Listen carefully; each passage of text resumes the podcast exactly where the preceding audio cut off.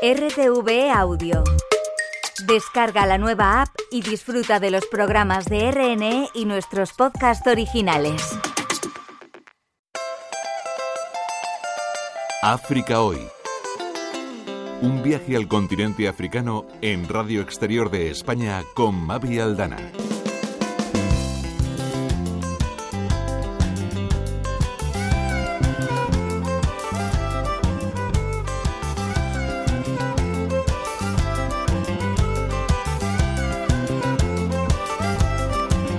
Saludos, muy bienvenidos. Llegamos como siempre aquí a esta cita con ustedes, a este encuentro, con la voluntad de seguir conociendo más de cerca eh, países africanos. Hoy vamos a centrarnos en la justicia climática, en el cambio climático y en ese nuevo acuerdo, la COP28, en el que eh, pareciera que podría haber acuerdos que beneficiasen a, a los países africanos y al sur en general pero eh, bueno, desde ecologistas en acción califican de decepcionante y también de insuficiente el acuerdo final de la COP28. Vamos a hablar enseguida con Cristina Alonso Saavedra, que es la responsable del área de justicia climática de Amigos de la Tierra. Comenzamos.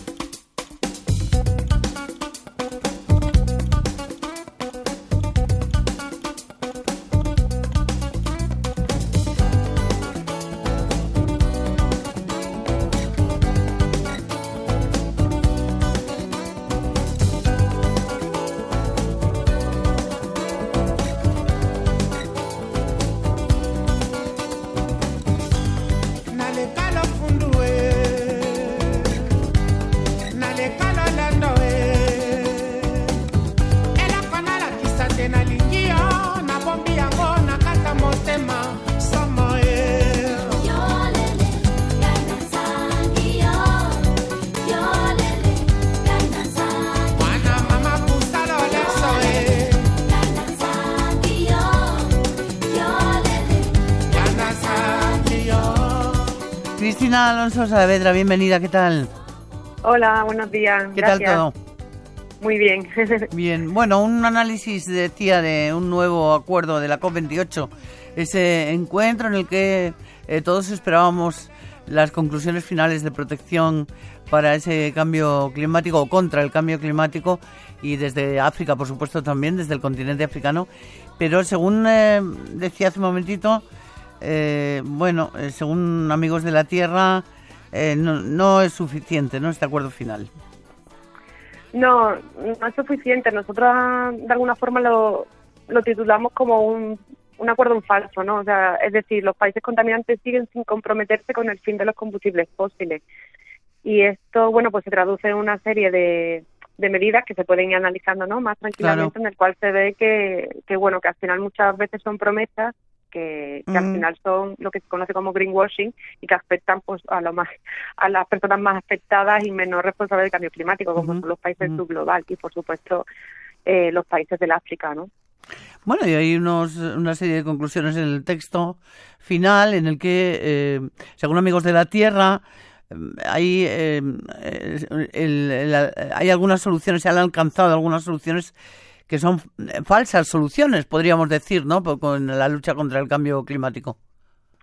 Sí, sí. Eh, de hecho, este es un, este ha sido un acuerdo que no solo que, que abre las puertas, porque eso ya se, abrieron, digamos, en la copa anterior, sino que de alguna forma se impulsan todavía más las falsas soluciones, ¿no? Cuando hablamos de falsas soluciones hablamos, por ejemplo, todo lo que involucra el comercio y la compensación de carbono, las soluciones basadas en la naturaleza, que al final se tratan de medidas que maquilladas de verde, ¿no?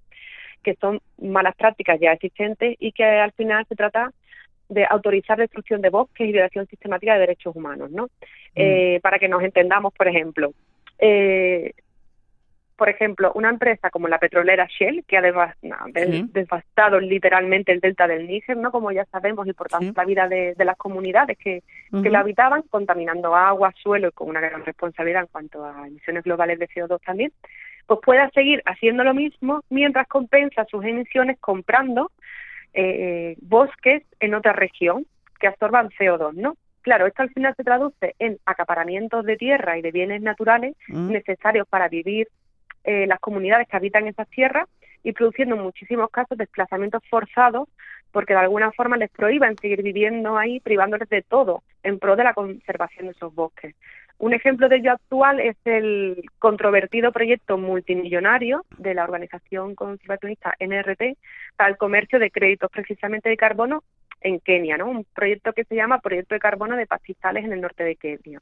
Este proyecto incluye unas 13 áreas de conservación, que es más del 10% de, de superficie terrestre de Kenia, donde habitan más de 100.000 personas que dependen de los pastos naturales para, para vivir, ¿no? Qué barbaridad. Y que Mm. según la organización Survival, que ha hecho un análisis exhaustivo de Sí, esto, ¿no? Hemos Pues hablado con ellos hace unos días aquí de, de Ah. este asunto. Sí, según Ah, Survival, es, es un...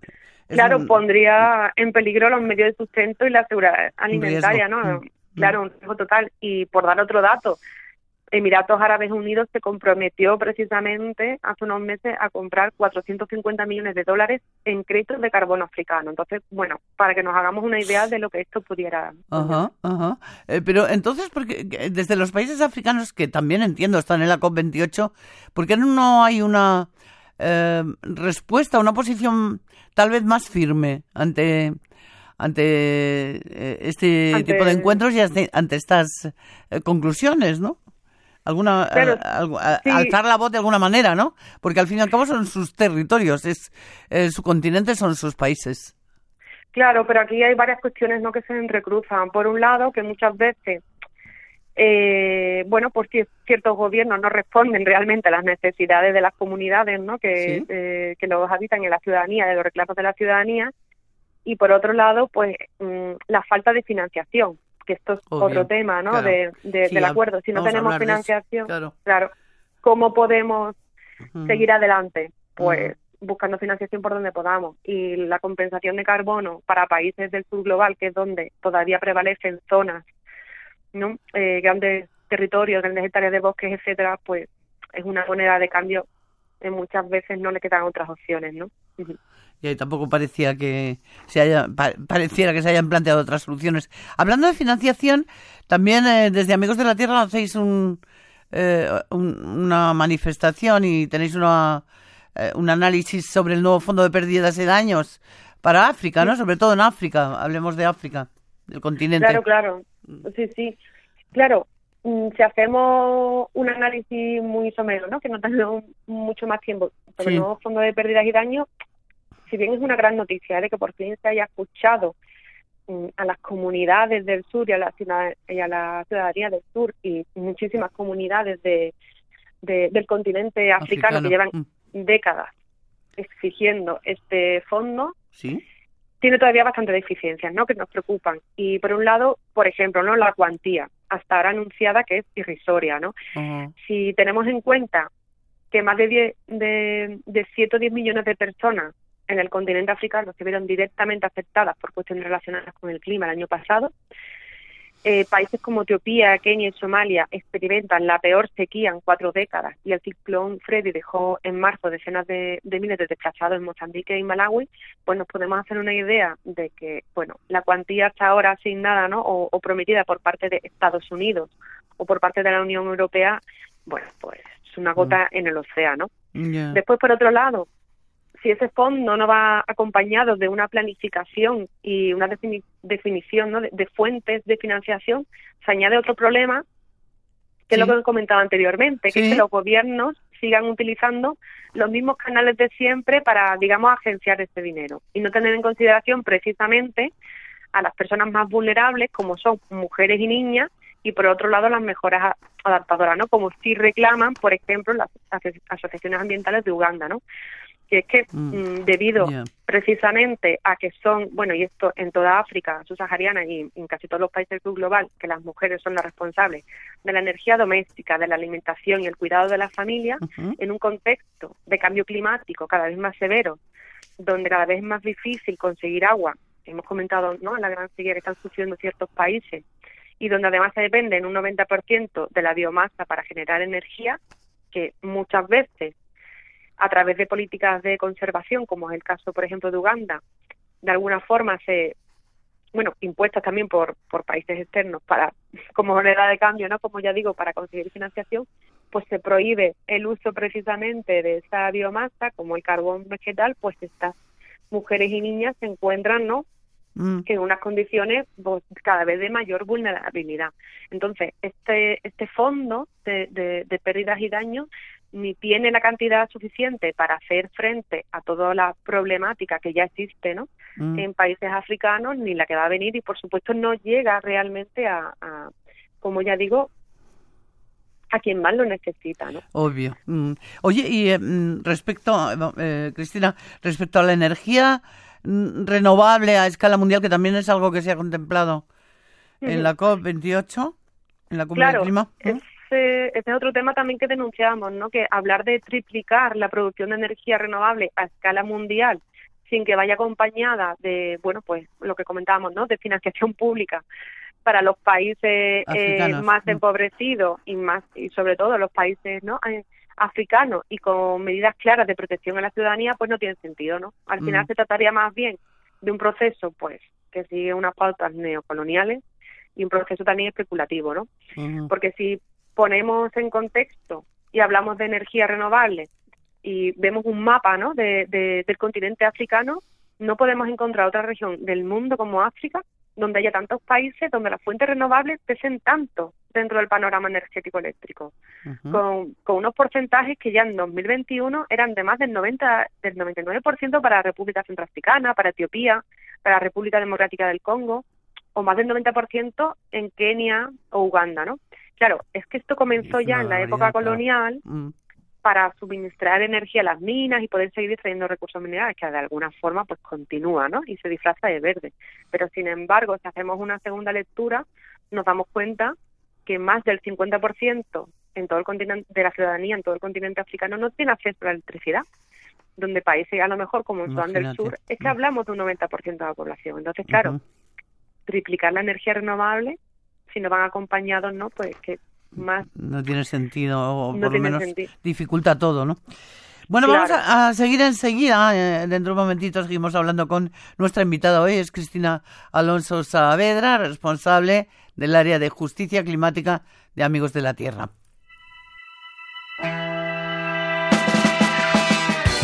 África Hoy, Radio Exterior de España.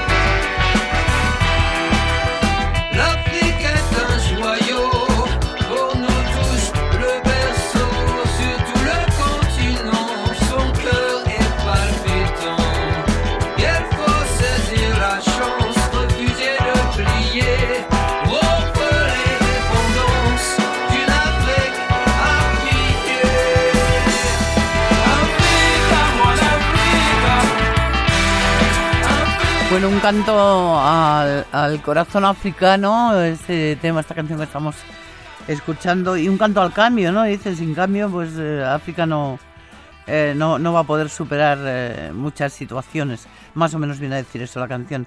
que es en definitiva de lo que estamos hablando, ¿no?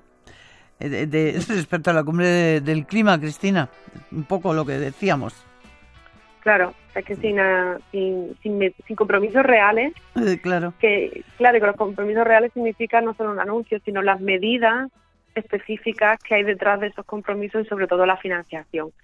Porque hablar de todo lo que estamos hablando sin, sin una financiación es imposible. Yo me pregunto, eh, perdona, sí, ahora seguimos. Eh, me pregunto que pueden estar escuchando, cuando estén escuchándonos en, en cualquier país africano, que pueden estar oyéndonos ahora, que pueden estar escuchando África hoy, ¿qué pensarán, no? Cuando nos nos escuchan hablar de todo esto y sobre todo cuando nos escuchan hablar de las conclusiones de la COP28. Hablo en general de la ciudadanía, ¿no? No, claro. Eh, a ver, lo que nosotros hablamos, ¿no? Con compañeras de, de bueno, nosotros tenemos diferentes compañeras, claro, que están en terreno y diferentes compañeras, eh, bueno, africanas de países, bueno, pues Mozambique, o sea, otros países donde tenemos amigos de la tierra también, ¿no? Eh, está allí es cómo se deciden no las reglas del juego sin contar precisamente no con, ellos. con, con, ellos con ellos. Ya no solo tanto con los países sino con las comunidades que habitan esos países no eh, para triplicar como decía antes la energía renovable se necesitan muchísimos minerales y uno de ellos es el cobalto. África tiene muchísimas reservas de cobalto no qué va a pasar con eso no o sea es como por un por un lado no se no se cuenta con ellos porque las soluciones pensadas desde Europa no son las mismas que las que se pueden pensar desde, desde África, pero sin embargo las soluciones que se piensan desde Europa mm. están íntimamente relacionadas con la extracción de recursos y de bueno y de territorios de, de África. Entonces eh, bueno no es un sinsentido no claro porque de repente se descubre mucha gente eh, afortunadamente cada vez menos gente pero bueno mucha gente todavía sigue descubriendo pues que hay mucho cobalto eh, en África y que hay eh, pues muchos otros eh, minerales, que bueno, que diamantes lo sabe todo el mundo. Pues sí, esto ha habido muchas películas sobre ello. Hay coltán, hay muchísimas, muchísimas materias que en ese momento son imprescindibles, no necesarias, imprescindibles en la, en la civilización occidental, ¿no? Claro, exacto. Y hablamos de, de minerales, pero también hablamos, por ejemplo, de horas de sol, ¿no?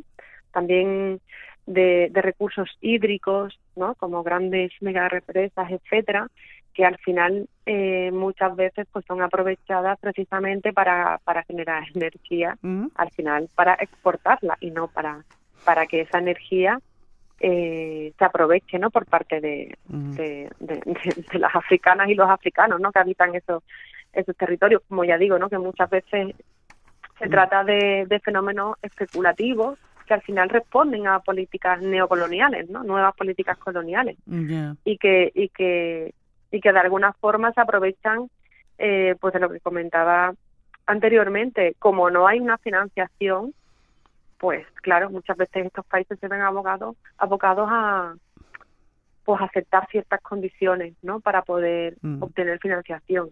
Y África es un país muy rico eh, en recursos naturales de mm. todo tipo. Entonces, claro, mm. ahí radica también ese, ese peligro, ¿no? Pero bueno, de todas maneras, mm, también a mí me gustaría señalar precisamente todo el movimiento que hay de activismo y de defensa del territorio no en eso en esos países que han parado muchos muchos proyectos. Y que esto también es ejemplo de que de que se, se puede de que se puede si si se si, si se les deja, digamos, actuar desde Europa y se les apoya, ¿no? Oye, y, el, objetivo también de la COP, de ese eh, gran objetivo de poner fin a los combustibles fósiles, que recoge el texto final, eh, ¿qué, análisis, eh, qué, os parece a vosotros? ¿Qué, qué análisis hacéis? Hmm. a ver, nosotros, claro, decíamos que mencionar los combustibles fósiles no significa mm una reducción de combustibles fósiles o una eliminación de combustibles fósiles. Significa mencionarlo por primera vez, que también esto es una lucha, ¿no? De décadas de, de activistas y de ciudadanía y de comunidades, ¿no? Pero ahora, como ya digo, si esto no va acompañado de un compromiso para su eliminación, significa que a través de un lenguaje muy ambiguo sigamos subvencionando combustibles fósiles. Si, no, si se centra en el carbón, pero no se centra en petróleo y gas, que es de lo que digamos no mm, se mueven las empresas europeas no porque el carbón al final es más fácil eh, descarbonizarse a países que ya están industrializados no eh, los países que no están industrializados es más difícil y si no tienen y si no tienen financiación pues todavía más. Entonces no hablar de gas y petróleo y centrarnos en carbón es seguir eludiendo responsabilidades y trasladándolas ¿no? a estos países como de Sudáfrica no que está muy tiene una industria intensiva de carbón. Claro pero esto significa, como ya digo, eh, eludir eh, responsabilidades en cuanto a gas y petróleo, ¿no? O sea, seguir realizando políticas extractivistas y colonialistas, por ejemplo, en cuanto a gasoductos. Y aquí pongo otro ejemplo, ¿no? Actual. El proyecto de gasoducto de más de mil kilómetros que va a ir desde Uganda hasta las costas de Tanzania que lidera la empresa francesa Total Energies y que como denuncia la, la organización Human Rights Watch, que ha hecho también un análisis exhaustivo de este proyecto, va a ser un desastre continuo para el planeta en general, pero de forma muy concreta en cuanto a pérdida de tierra y de medios de subsistencia a las comunidades que habitan la zona, donde muchas veces, muchas veces, la mayoría de los casos, no, eh, bueno, pues mediante prácticas violentas y de violación sistemática de derechos humanos, mmm, directamente no se producen desplazamientos de estas personas o, o directamente se producen, como ya digo, eh, detenciones arbitrarias, etcétera, las personas que, que, que se oponen a esto, ¿no? Eh, estas zonas, de hecho, normalmente se conocen como zonas de sacrificio, así que nos podemos hacer una idea de lo que implica, ¿no? Y esto es un, un solo ejemplo de los muchos que hay en, lo, en los países africanos que, como ya digo, son, es que son muy ricos, ¿no? En, en ese tipo de Sí, recursos, de recursos naturales y, y al final, pues todas estas empresas, como ya digo, son empresas lideradas por, por, Ya, ya, por, ya. por países europeos. Dime, dime una cosa, eh, eh, ¿cuántos, ¿en cuántos países estáis en este momento? Amigos de la Tierra, eh, con- trabajando eh, desde el, el ecologismo eh, y desde el activismo, ¿en cuántos países africanos estáis? Pues mira, ahora mismo lo tendría que mirar Bueno, más específicamente. ¿eh? aproximadamente. Más o menos, sí. Sí. eh, africanos, en bastante, así, africanos saharianos, yo diría que en unos cinco o seis. Ujú. Eh, Entre ellos Mozambique, sí. eh, Nigeria, Tanzania, Uganda. ¿Y, y vuestro trabajo exactamente, por, por también hacer un recordatorio un poco de, de vuestro trabajo y vuestra acción, eh, eh, ¿cuál es? ¿Qué es lo que hace? Trabajáis con gente local, nos decías. Claro, claro, momento, claro. Obvio. Claro, Mm. claro. O sea, esa, eso, eso, digamos, amigos de la tierra en países africanos es- son africanas y africanos que, eh, porque al final amigos de la tierra a nivel internacional es una federación. Entonces son, somos de base, una organización de base. Entonces son movimientos propios de cada territorio, movimientos de base que se agrupan y forman, ¿no? Esa, esa organización. No es que nosotros tengamos proyectos allí, no, Ya. sino que son organizaciones Sí, de, de bueno de, de personas de Mozambique por ejemplo no activistas y de, defensoras es. del territorio Mm, mm. que eh, bueno pues crean una organización de base y al Mm. final pues de alguna forma si compartimos los mismos principios pues nos aunamos no porque bueno pues así tenemos una conexión no tanto los países del norte del sur global todos los países del sur global etcétera Mm. entonces, pues esa, esa es la idea. O sea, que como que quiero hacer esa diferencia, ¿no? Porque no, no somos una organización de, de cooperación como tal, sino eh, más bien todo lo contrario, ¿no? O sea, de cooperación, pero en otros términos. Es decir, Bueno, de son las activistas. propias... Claro, de activistas, Está de bien. activistas, sí, sí, sí, sí. ¿no? sí, con, sí. con gente además Y- de los países respectivos eh, donde estáis trabajando. Y bueno, Claro, supongo que, trabajando, pues en este caso, por la tierra y por el cambio climático y por eh, eh, Y la por defensa derechos, de, todo, de claro, los derechos. De más o menos que- es la, idea, ¿no? Bueno, y esta es un poco la visión también que nos hacías con eh, desde vuestra organización, pues del acuerdo insuficiente, el acuerdo final de la COP28. Respecto a, a África, África subsahariana, pero no solo, en general, eh, eh, consideráis eh, un acuerdo insuficiente, ¿no? Este acuerdo final de la COP28. Sí, claro, un acuerdo totalmente insuficiente. Mm. Nosotras Bueno, siempre decimos que lo bueno de la COP son las contra-COP que se hacen paralelamente, Bueno, que es donde se reúnen la- los activistas y las activistas, ¿no? Y bueno. que hacen para hacer presión y para crear redes y para crear, ¿sabes? Que al fin y al cabo se haga presión fenomenal. Mm, en esa COP, ¿no? De, de negociaciones. Claro, que eso es bueno, que, que se mueva, ¿no? Que haya movimiento. Que, se, que haya Eh, movimiento se muevan conciencias. Bueno, Cristina, eh, Cristina Alonso Saavedra, responsable del área de justicia climática de Amigos de la Tierra, muchísimas gracias por haber querido acompañarnos hoy en el programa en África Hoy. Un abrazo. Un abrazo, muchísimas gracias a vosotras. Adiós.